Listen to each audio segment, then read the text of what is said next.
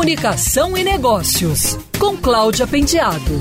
Oferecimento ABAP Rio, Associação Brasileira de Agências de Publicidade.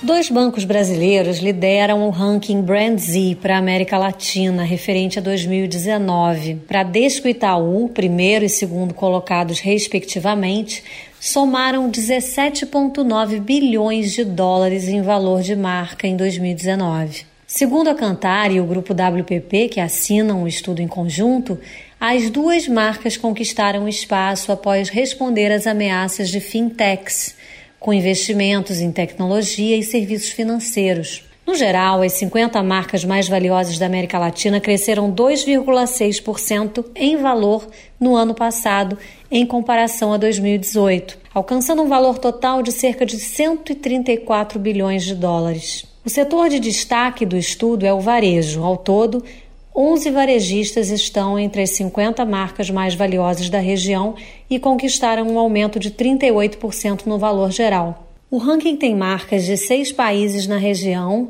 mas o Brasil lidera e representa 40% do valor geral da lista.